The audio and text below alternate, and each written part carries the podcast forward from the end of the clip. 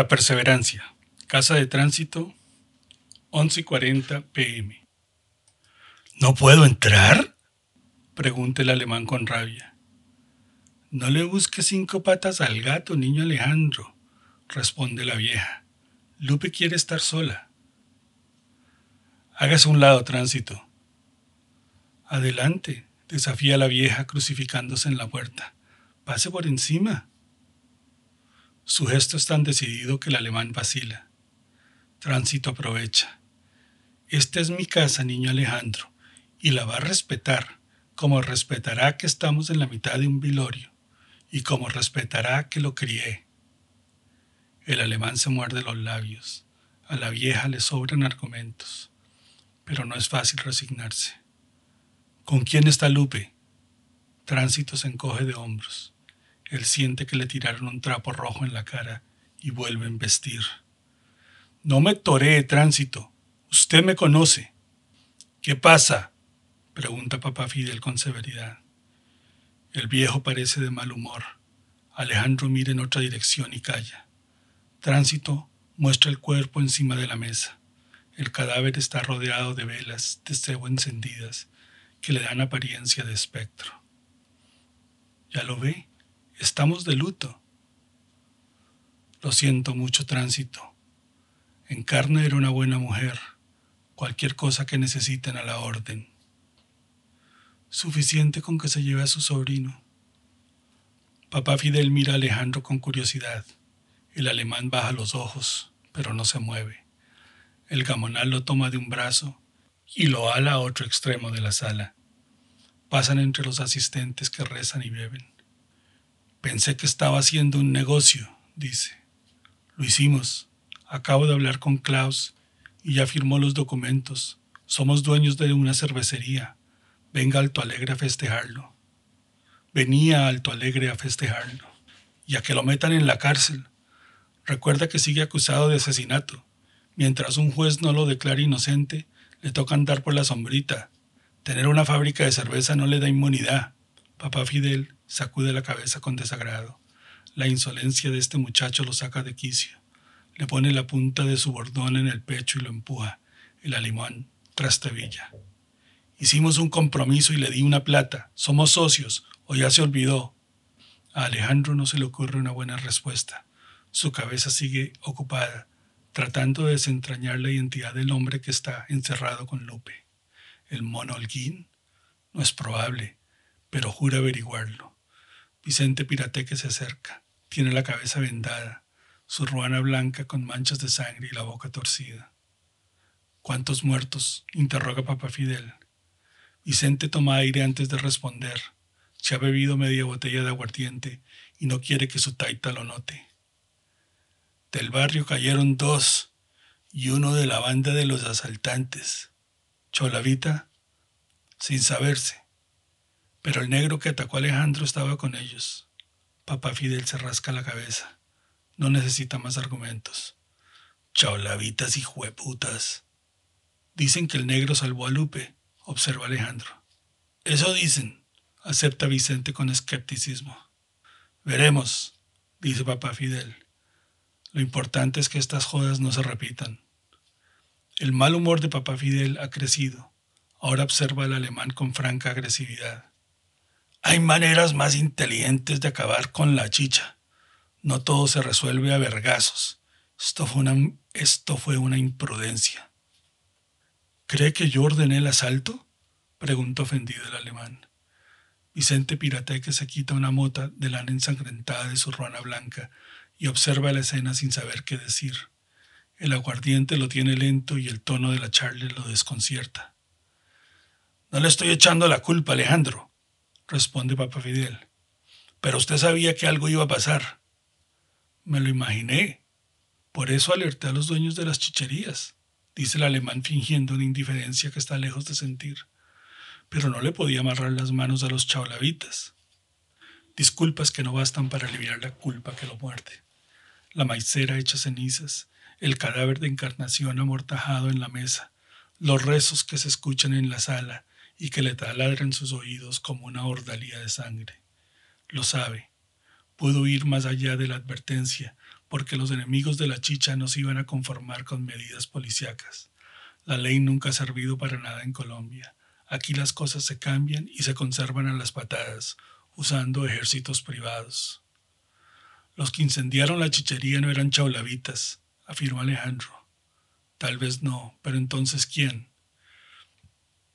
Alejandro se siente mal. Encarna tendida en la mesa, cada vez más amarilla, cada vez más muerta. No lo ayuda a sentirse mejor.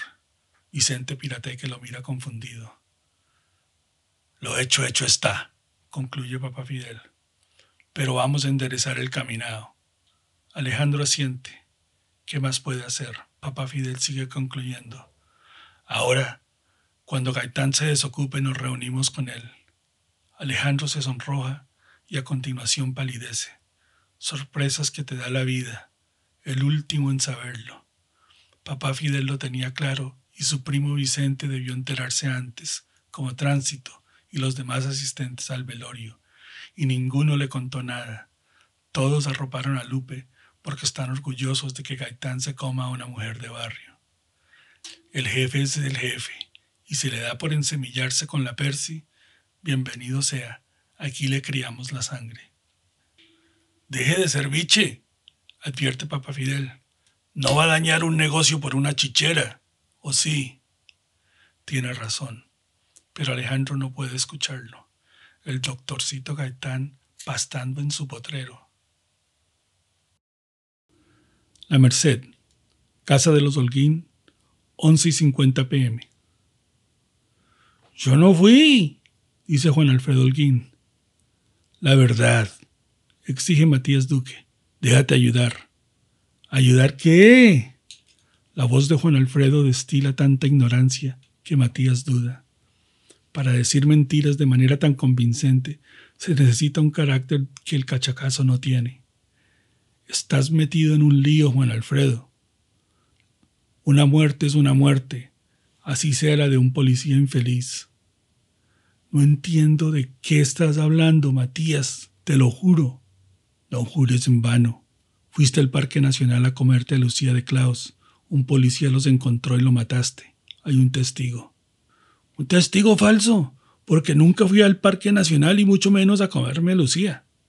¿Vas a negar que Lucía de Klaus estaba tirando la llave en público? Yo la vi. Solo le faltó empelotarse delante de todos. Es algo que no entiendo. Lucía y yo terminamos. Tiene otro. ¿Quién? Cualquiera. Tú conoces a Lucía. Para encamársela solo necesita vestir pantalones. Matías lo piensa. Es posible, ¿por qué no? Juan Alfredo puede ser el inocente, el que mató al policía puede ser otro, el nuevo machucante de esa zorra. Seguro es casado y no quería un escándalo. El negro no lo reconoció, él solo identificó a Lucía. Esto es más grave de lo que piensas, Juan Alfredo. Necesito saber qué pasó. Ya te dije, salió un momento porque Plinio González quería hablar conmigo en privado. ¿Hablar de qué? Juan Alfredo vacila. ¿De qué? grita Matías.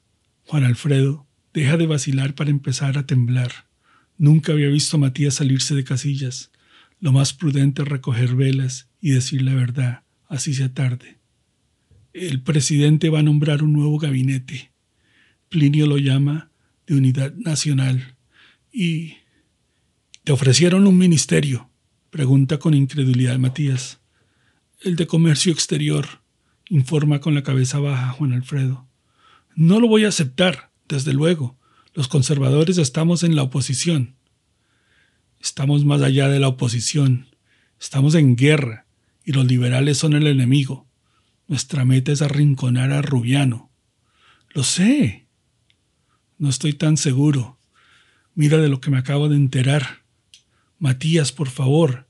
Nadie más fiel que yo pero no tengo por qué contarle todos los ofrecimientos que rechazo. Matías se permite una sonrisa de desprecio, como si a Holguín le ofrecieran un ministerio todos los días. Tarde o temprano habrá que ajustar cuentas con este traidor, pero lo urgente ahora es detener al pájaro antes de que llegue al parque de la Magdalena. Matías mira su reloj de pulsera. Faltan diez para las doce. Quizá haya tiempo todavía.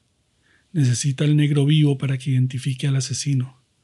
Haznos una visita y nos cuentas en detalle, ordena mientras se levanta de la silla y busca su sombrero. Mi papá merece una explicación, ¿no te parece?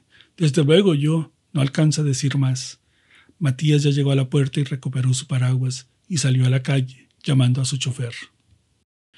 La Perseverancia, Casa de Tránsito, 11 y 55 pm. ¿Arrepentido? pregunta Lupe. No, dice Gaitán. Ella quisiera creer y lo hace. Confiar en Gaitán es fácil.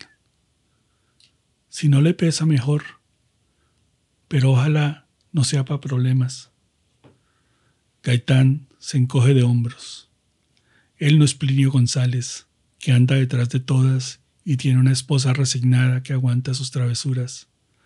Amparo es la madre de su hija, la compañera de su vida, la ama y no planea abandonarla. Acostarse con Lupe era algo que necesitaba hacer y, no lo lamenta. Acostarse con Lupe era algo que necesitaba hacer y no lo lamenta. Mira el techo de la habitación sin hallar motivos para sentirse culpable. Usted tenía razón, admite. Nos estábamos perdiendo de algo que valía la pena. Sobre todo porque no hay pena, anota Lupe. Comparten la cama estrecha. La mujer juguetea con el mechón de pelo liso que cae sobre la frente del abogado. ¿Lo vamos a repetir? pregunta Lupe. ¿Ahora? No seas loco. No quiero que me desbarate. Nunca me lo imaginé tan alborotado. Gaitán se muerde los labios. Es verdad. Lo que empezó como un acto tierno donde buscó a una mujer para consolarla, se volvió en una descarga pasional que no pudo controlar. Un frenesí, como los buenos boleros que canta Lupe. Tal vez sí tiene razones de sentirse culpable. Lupe se acerca y le da un corto beso. Cuando hablo de repetición le estoy hablando del futuro, dice la mujer. No creo que tengamos un futuro. Me lo imaginaba, acepta ella incorporándose. Le agradezco la franqueza. Se empieza a vestir. Caitán observa su piel canela, su trasero firme, sus tetas prodigiosas, y se pregunta si aguantará las ganas de repetir. No me mire así, advierte Lupe. Así como, conoces ojos de futuro. Lo que pasó, pasó, y podré olvidarlo. Pero si me da cuerda, no respondo. Lo tendré en cuenta, acepta él. Parque de la Magdalena, 11 y 59 pm. Mamá Toco es puntual. Su mamá, abandonada por un pescador que salió a comprar unos plátanos al río y jamás regresó, le enseñó que dejar a alguien esperando era muy feo. Mamatoco aprendió la lección, o al menos piensa que la aprendió. Entonces, aquí está, en el Parque de la Magdalena a medianoche, como con vino. Trajo la plata. El pájaro forero no se molesta en contestar. Se ajusta sus guantes negros y mira a su alrededor. El parque está vacío y sin luna como lo necesita. La única presencia con facha de humano es el busto de un poeta uruguayo de enormes bigotes. La estatua mira con ojos de bronce hacia la avenida Caracas, por donde no transita nadie. Mamatoco siente que el tiempo pasa y recuerda a la mujer de las candongas de oro tirada en el suelo. Llame al doctor Gaitán, pidió, como si ese doctor Gaitán fuera su salvación. Mujeres, siempre buscando a alguien que las ayude. El boxeador piensa en su madre, que a la hora de la muerte llamó al pescador que la había abandonado. Encuéntralo, pidió con voz ahogada. Encuéntralo y dile que siempre lo esperé, que le fui fiel, que lo perdono. Pero Mamatoco nunca buscó a su padre, ni siquiera trató, viejo hijo de puta que lo dejó muriéndose de hambre. ¿Por qué recuerda eso ahora? Trata de regresar al presente y permanecer alerta, pero es tarde. El pájaro levanta una mano enguantada. Las sombras salen detrás de los árboles y se lanzan aleteando con sus ramas sobre Mamatoco. Son cuatro y empuñan largos cuchillos de carnicero. El negro se quita de encima el más cercano con un gancho que arroja al hombre contra el pedestal del poeta, haciendo que sus huesos crujan contra el granito. Pero hasta ahí llega su resistencia. No puede evitar que los demás lo rodeen y lo cosan a puñaladas. Las lecciones de la madre nunca se aprenden, descubre. Se siente empapado, como un pellejo lleno de huecos por donde se le sale la vida. La debilidad le afloja las piernas y cae de rodillas, accesando mientras sus pulmones colapsan. El pájaro forero se aproxima para confirmar que ese fue su último combate. Hace un esfuerzo por levantarse y vacila. Resbala en su sangre y cae a los pies de la sombra de metal de José Enrique Rodó, un poeta que consideraba la democracia una mediocridad. El piso sube hasta la mejilla del negro, lo abofetea, y tendido ahí bajo la ciega mirada de Rodó, Mamatoco ya no siente los cuchillos que entran y salen de su cuerpo, ni puede ver la sombra nueva que se acerca con pasos presurosos, ni escucha la voz ansiosa que ordena que no lo maten. Es Matías Duque, que tampoco llegó a tiempo, o al menos no reaccionó a tiempo. Cuando llegó al parque, los sicarios ya estaban rodeando al negro y él vaciló, con las manos temblorosas y la boca seca, sin decidirse a interrumpirlos, porque el cerco de puñales donde se batía Mamatoco, la visión de las hojas penetrando y el rojo de la sangre que la luz de la luna teñía con un color de agua sucia, le endurecieron ese trozo de carne rebelde y lograron hacerlo gozar con el espectáculo de la muerte ajena. La perseverancia, 030 AM. Gaitán camina hacia el Buick, buscando las llaves en el bolsillo. Salir del cuarto de Lupe no fue fácil. La mujer se quedó desnuda en la cama mientras lo miraba con picardía. Va a volver, aseguró. A Gaitán no se le ocurrió una respuesta y se encogió de hombros. Aquí lo espero, prometió ella. Gaitán salió al corredor, caminó al patio y papá Fidel trató de detenerlo. Tenemos que hablar, doctor Gaitán. Mañana a las ocho en mi oficina, mejor dicho. Y miró su reloj. Hoy a las ocho. Lo espero. Esto es urgente. Por eso le doy cita a primera hora. Se despidió de tránsito y de otros asistentes al velorio que ya estaban guasquileados por el aguardiente.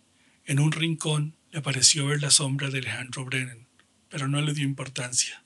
Va a ser la una de la madrugada y Amparo debe estar angustiada. Pensó, ahora no tengo tiempo ni ganas para aceptar que terminaré defendiendo al alemán, que me debe estar odiando. Pensando en Lupe y en su promesa de esperarlo, introduce la llave en la cerradura del Buick. Nunca había sucedido y jura que no volverá a suceder. Por Dios, soy casado, tengo una hija, un hogar, una carrera política. ¿En qué estaba pensando? La respuesta es obvia. No estaba pensando. Lupe tiene esa virtud o esa maldición cuando la tiene cerca, y para tenerla cerca basta con pensar en ella. La sensatez se le va al carajo y la vida se le vuelve un bolero. ¡Gaitán! La voz del alemán es tenebrosa. Una vaga sensación de peligro golpea al político que se queda parado ante la puerta abierta del Buick, sin decidirse a entrar al automóvil. ¿Va a salir corriendo? pregunta burlón Alejandro. Gaitán gira y lo enfrenta. Ahí está, a cuatro pasos, observándolo con sus ojos disparejos, donde el negro es tan oscuro que se pierde en la noche. Parece tuerto, pero no hay tuerto bueno. ¿Qué se le ofrece Brennan? Pregunta con serenidad, mientras lamenta por primera vez en su vida no estar armado. La mala fama del alemán es legendaria y ser su víctima no le llama la atención. Quería invitarlo a un paseo, allá arribita. La mano de Alejandro señala hacia el cerro, donde están las fuentes de agua de las mujeres de la perseverancia, usan como lavaderos, un lugar aislado, donde los adolescentes del barrio se desfiguran a trompadas aprendiendo a ser hombres. Gaitán sonríe con desprecio. Eso no va a suceder, Brennan y usted lo sabe. Va a pasar de agache, doctor. Muy macho a la hora de comer, pero una gallina a la hora de pagar la cuenta. Gaitán toma aire. Brennan no lo soltará fácil y seguirá provocándolo hasta que reaccione. Pero reaccionar sería un error. Hasta luego, dice, y se sube al Buick. No, doctorcito, niega Alejandro. Usted se queda.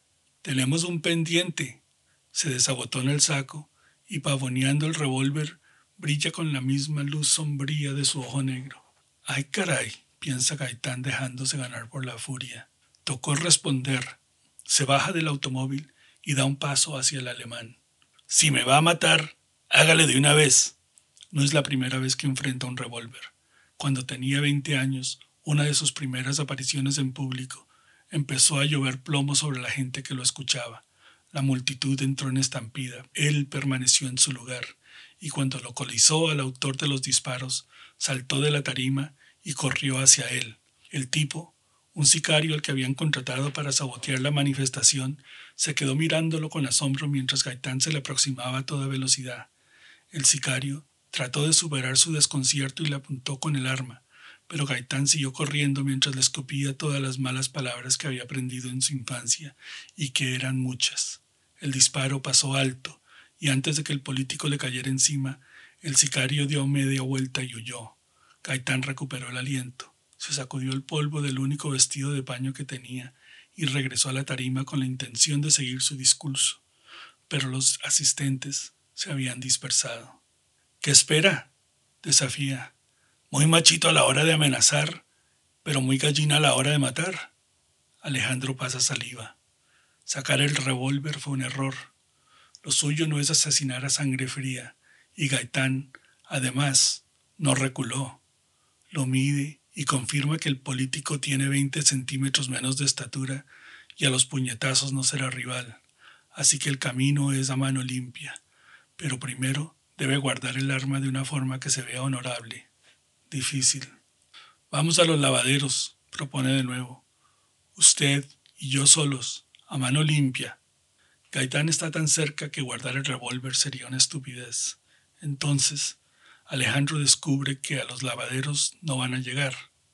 Todo se resolverá aquí, frente a la casa de tránsito, malditos aguardientes que le nubraron la cabeza y lo dejaron en esta situación comprometida. Gaitán da un nuevo paso hacia adelante.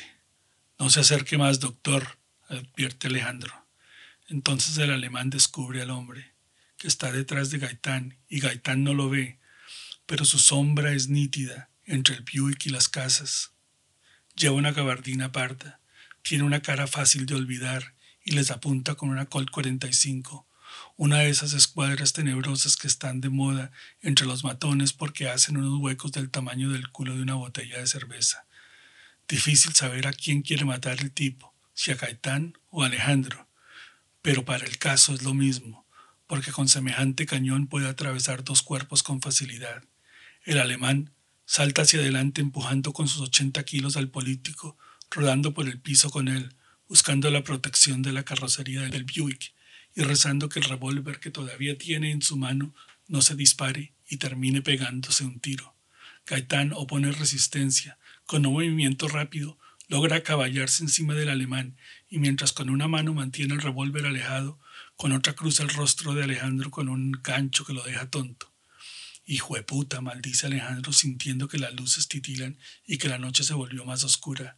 Lo que faltaba, que después de ponerme los cuerdos me dijera, me diera en la jeta. Sin poder soltar el revólver, sin tener un blanco para dispararlo, se convirtió en un manco al que Gaitán, que tiene experiencia en peleas callejeras y entrena dos veces por semana en un ring de boxeo, le está dando una tunda. Los dedos del alemán se aflojan, el revólver se le escapa de la mano y con los brazos libres toma el cuello de Gaitán, alando hacia un lado y buscando quitárselo de encima. Por un momento, por un momento piensa que lo consiguió, pero el momento no dura. Sin saber cómo, vuelve a encontrarse debajo del político que lo sacude con un codazo en la, en la mandíbula. Las luces titilaban, amenazan en Las luces que titilaban amenazan apagarse. ¿Están locos? pregunta Papá Fidel con severidad. Un grupo de percebos encabezado por Vicente Pirateque los separa. Alejandro se pone de pie, sintiendo que su ojo derecho se hincha y que tiene que apoyarse en su primo para no regresar al suelo. Así mareado y cojeando, mira detrás del Buick y busca al asesino de la Colt 45. Nada. La calle está vacía. Del hombre de la gabardina parda no queda ni la sombra.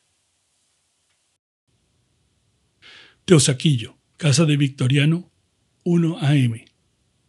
Necesitábamos a ese negro vivo, dice Victoriano Duque de pésimo humor. Lamentarse no sirve, anota Matías con desagrado. Entonces, quiero una felicitación. Quiero, como usted, saber con quién estaba Lucía de Klaus, dice Matías, pero tiene razón. Un cadáver no nos lo va a contar. Victoriano lo piensa cinco segundos y saca una conclusión. Tengo un candidato. Matías mira a su padre. Se cree más inteligente que este viejo, al que nunca ha visto dormir, y que lo recibió vestido con traje oscuro, raya de tiza y una corbata italiana de rayas transversales azules y blancas. Siempre tan compuesto, tan infalible, tan lleno de energía. No sabe si admirarlo u odiarlo. Victoriano Duque está destinado a ser un modelo para los débiles y un torturador para los culpables. Su temperamento fogoso lo lleva a conclusiones apasionadas casi siempre injustas, pero su intuición es sorprendente. Un depredador, un guerrero, regido por un instinto que le señala el camino de la hoguera sin razonar, como un relámpago. Muy distinto a Matías, que se mueve con la lentitud del que calcula, un matemático helado que desconfía de las iluminaciones. Según usted, ¿quién estaba con Lucía? pregunta Matías. Lucía estuvo toda la fiesta coqueteándole a Juan Alfredo Holguín. Pero Lucía y Juan Alfredo rompieron. Eso me dijo él, y le creo. Digamos que yo también le creo, concede Victoriano. Pero es raro. Las mujeres disimulan para quedar como unas santas, y Lucía estaba disimulando para quedar como una puta. ¿A dónde nos lleva? A la cervecería. Matías enmudece. Un rayo de lucidez atraviesa lo que queda desvalido, sintiéndose un bruto. ¿Cómo no lo vio antes? En Colombia, el interés gobierna las camas. El que se acerque a Lucía de Klaus tiene en la mira un negocio. Esa tarde de disipación, donde dos adolescentes con medias rotas no lograron excitarlo, lo dejó ciego, y ahora debe aceptar algo que odia. Su padre es más hábil. El nuevo amante de Lucía va detrás de la cervecería, retoma Victoriano. Esa bandida le hizo ojitos a Juan Alfredo para despistar a Klaus, convencerlo de buscar otro cliente. Por muy largos que tenga los cachos, Klaus no le va a vender la empresa al que se está comiendo a la madre de sus hijos, suponiendo que sean sus hijos. Es verdad, musita humillado Matías. Entonces, el blanco es... Gallina lo pone. ¿Quién estaba con Lucía en el Parque Nacional? ¿Quién se nos atravesó en el negocio y tiene los fondos para financiarlo? ¿Quién mató a un policía para evitar un escándalo? Y antes de que mencione a Alejandro Brennan, le digo que no fue él. El asesino estaba en la fiesta y salió de ahí con Lucía. Una ráfaga de nombres y caras pasa por la mente de Matías. Sabiendo que tiene poco para responder, Pasa revista a los asistentes de la fiesta y los va desechando. El monolguín es un bruto que jamás le metería la mano al amante de su papá. Los integrantes de la colonia alemana tienen suficiente con sus propios problemas y solo están esperando que alguien se haga cargo de sus empresas para huir. Los ricos conservadores, como Espina, Lozano o San Miguel, están acomodados, saben que el negocio de la cervecería tiene nombre y no se atravesarían en el camino de Victoriano quedan los liberales. Plinio González, tal vez. En Plinio no piense, advierte a Victoriano leyendo el pensamiento. Le falta estatura, y acusarlo nos quitaría un aliado en el gabinete de Rullano. Matías se muerde los labios y retoma el hilo. Desechado Plinio, solo hay una posibilidad. Albertico Buitrago White. Articula con desprecio Victoriano. Ese es mi candidato a ser amante de Klaus. El hijo del presidente cumple con todos los requisitos. Es astuto, mujeriego, fue la fiesta de Holguín, es capaz de cualquier cosa para conseguir plata y tiene las conexiones que garantizan su inmunidad. Matías está desconcertado. El hijo del presidente asesinando policías. Dios existe, ¿quién lo duda? Pero esto sería un milagro enorme, justo lo que necesitan para tumbar el gobierno. No tenemos pruebas, dice jugando a ser abogado del diablo. ¿Quién necesita pruebas? Para acusar solo se precisa carácter. Sin vacilar, Victoriano se sienta en su escritorio y teclea en su Smith Corona. Escribe con tres dedos y golpea las letras con una fuerza de galeote. Llame al periódico, que paren la impresión. Vamos a cambiar el editorial y armar un nuevo en la primera página. Las manos de Victoriano aporrean el teclado de la máquina de escribir. Matías lo mira con envidia. ¿Alguna vez tendrá esa fuerza de animal, esa resolución ciega que le permite coronar su voluntad en contra de todos? o deberá conformarse con ser la sombra escurridiza de un hombre firme. ¿Estás seguro? Yo siempre estoy seguro. Por encima del hombro de Victoriano puede distinguirse en mayúsculas el titular que leerán los colombianos en cinco horas. ¿Quién mató a Mamatoco? Edificio Nieto, oficina de Gaitán, 8 a.m. Recapitulemos, pide Gaitán, mirando unas hojas manuscritas. Los papeles están llenos de tachones y subrayados. El abogado dedicó la noche a entender el enredo en que está metido. No lo logró y no puede confesarlo. Sin embargo, José Fidel Pirateque, que oficia como secretario de la reunión sin que nadie se lo haya pedido, se prepara para tomar apuntes. Empecemos por el principio, propone Gaitán, por la muerte de ese mendigo que llamaban el Patasola. Ese no es el principio, niega Alejandro Brennan. Primero estuvo la muerte de mis padres. Gaitán calla. La oscuridad que nubla la pupila oscura del alemán lo fastidia. El morado que Brennan luce en su ojo derecho es un recuerdo de que tiene una pelea sin resolver.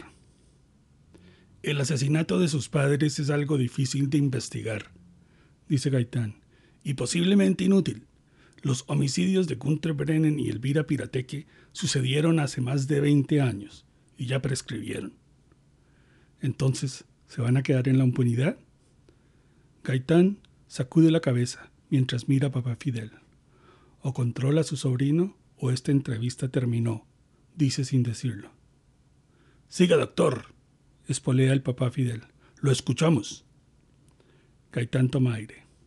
Decía que después de 20 años aparece el asesino de los padres de Alejandro. El rasgueo de la pluma estilógrafo de José Fidel es nervioso y no ayuda a crear un ambiente tranquilo.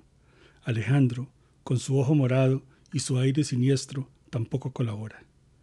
Gaitán no vio al hombre de la gabardina parda que nos estaba apuntando con esa pistola, que parecía un cañón. Se dice el alemán. Es una ventaja y no se la voy a contar. Si quiere empezar por la mitad, hagámoslo, concede de mala gana. El tipo que mató a mis padres confiesa su crimen, y cuando va a contarme quién es el autor intelectual, le pegan un tiro en la cabeza. Es raro, dice José Fidel, con la cara hundida en el papel donde toma notas. Ayer, cuando incendiaron la chichería, Mamatoco amenazó con revelar el mismo secreto. Y tampoco alcanzó a decir nada, dice el alemán. Gaitán lo mira con impaciencia. Se opuso a que Alejandro asistiera a la reunión porque no quería un fugitivo en su oficina. Es una imprudencia que puede terminar con todos detenidos. Gaitán ayuda a esconder a un asesino, dirán los periódicos, y hasta ahí llegará su carrera política. No podemos correr ese riesgo, dijo, hablando en plural, pero Alejandro Brennan se cerró a la banda con agresividad y Gaitán tuvo que aceptar que las decisiones ya se habían tomado en la cama de Lupe. Brennan lo odiaba y no estaría tranquilo hasta desquitarse. Ahora, con el indeciso sol de la mañana iluminando la puerta, solo queda seguir adelante. Si el alemán quiere enfrentar a la autoridad por su cuenta, que lo haga. Gaitán ya lo advirtió. Si la policía llega, declinaré toda responsabilidad. Es la primera vez que lo veo y no lo defenderé. Bren aceptó sus términos y aquí está. No creo que los chaulavitas hayan quemado la chichería de Lupe, empieza Gaitán. Al alemán no le gusta que Gaitán mencione a la Lupe y pone mala cara. ¿Cree que fui yo? El ruido del estilógrafo Parker de José Fidel Pirateque deja de oírse. El asistente levanta la vista y mira sorprendido a Alejandro.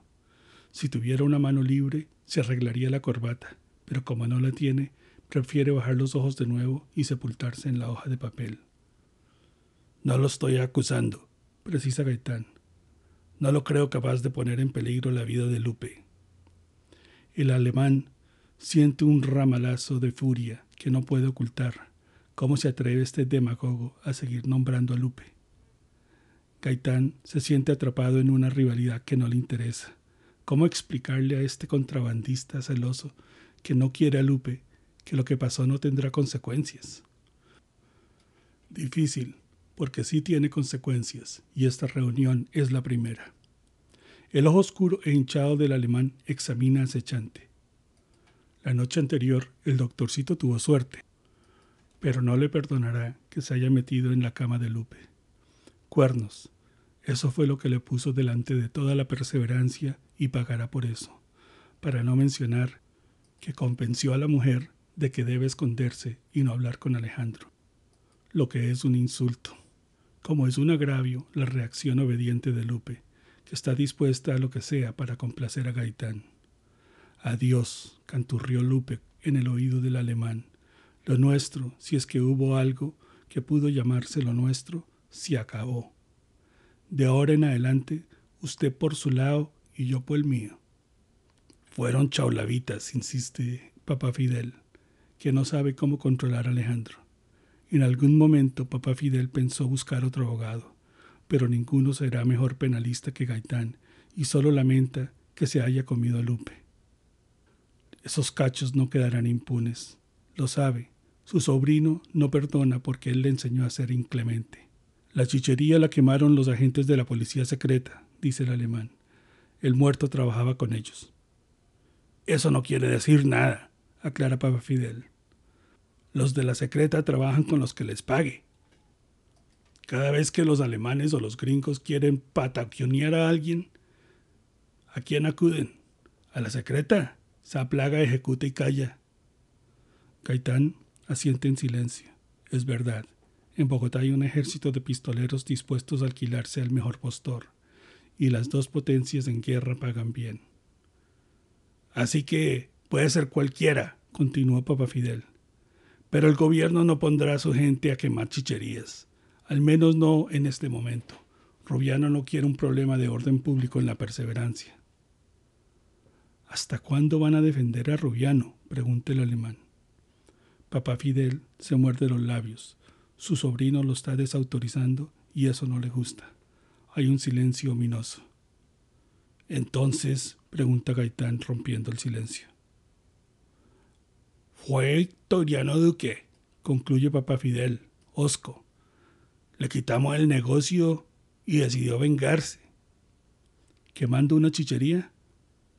Atacar el negocio de Lupe puede ser una venganza, explica Alejandro. Para nadie es un secreto que Lupe y yo somos amantes. Lo dijo al fin, y espera la reacción de Gaitán, que luce indiferente. ¿Será que no le importa? ¿O será que es un cobarde? Alejandro sacude la cabeza. Odia reconocerlo, pero es imposible acusar de miedoso a un político que anda desarmado y sin escolta en una ciudad llena de chaulavitas que quieren matarlo para no hablar de que caminó hacia él invitándolo a disparar, y cuando tuvo la oportunidad lo desarmó y le dejó un ojo morado. Nuevo silencio. Es uno de esos silencios espesos que se podrían tocar con los dedos si no tuvieran llenos de espinas. Gaitán se acerca al escritorio, donde están los periódicos del día, y rescata el diario conservador de la pila de papeles. ¿Quién mató a Mamatoco? lee para todos y levanta los ojos enfrentándolos. ¿También los chaulavitas? ¿Por qué no? pregunta papá Fidel, que espera lo peor de sus enemigos. Victoriano necesita desacreditar al gobierno. La muerte de Mamatoco le viene como un anillo al dedo. Caso resuelto entonces, ironiza Gaitán. Victoriano Duque y su gente mataron a los padres de Alejandro, al mendigo, al policía del Parque Nacional y a Mamatoco. Además fueron ellos los, que quemaron la chichería.